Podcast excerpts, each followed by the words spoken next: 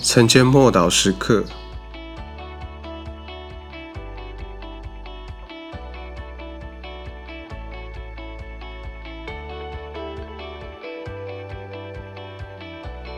五旬节所诞生的第一间教会，《使徒行传》二章四十二节，都恒心遵守使徒的教训，彼此交接、波饼、祈祷。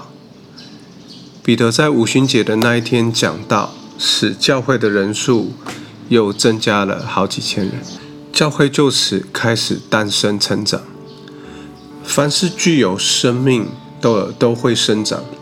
使徒行传的二章四十七节告诉我们说，主将得救人数天天加给教会，所以教会从一百二十个人成长到三千人，并且快速的增长。如果门徒没有预备好要面对这股爆炸性的增长，那么一切终将归于无有。但是他们已经预备好了，因为他们有圣灵。如今是同心合一的依靠耶稣的话和应许，所以他们天天定时有祷告的操练。他们专注在别人的需要上，而且呢热心的传福音，所以他们成功了。当人们进入教会的时候，马上就可以被带进一个稳固信徒的生活里面。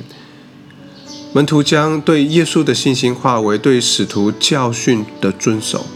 他们每天都有教训门徒的时间，有彼此相通的时间，且以此关系来建立战胜孤立、世俗、寂寞、孤单入侵。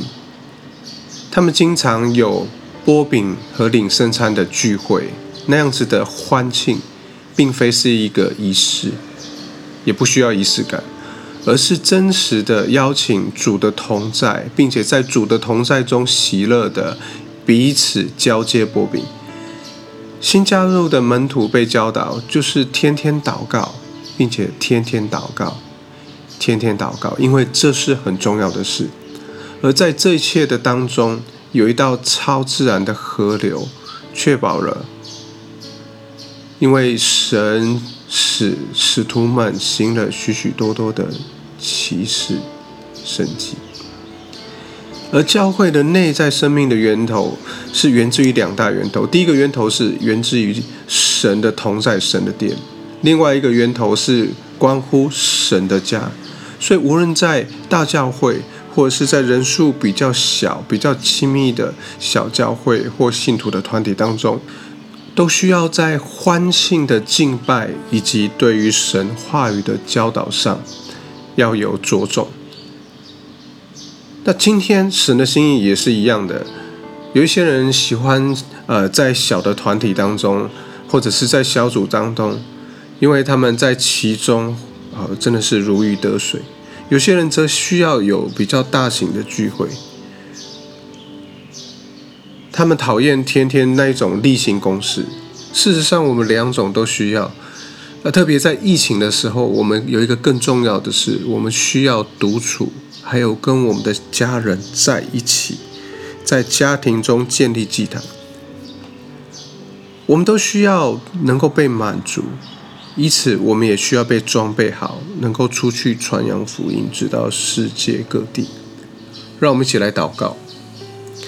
主啊，求你向我们显明你教会的形式，特别在这个疫情的时刻里面，显明你呃看重家，还有家的祭坛，是那一个突破过外在的形式，而更看重内，好让我们在这个疫情紧迫的时刻，虽然没有许多外在仪式感的聚会活动。